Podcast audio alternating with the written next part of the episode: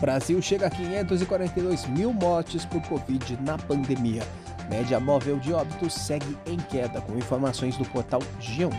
O Brasil registrou 939 mortes por Covid-19 nas últimas 24 horas, totalizando nesse domingo 18 542.262 óbitos, desde o início da pandemia.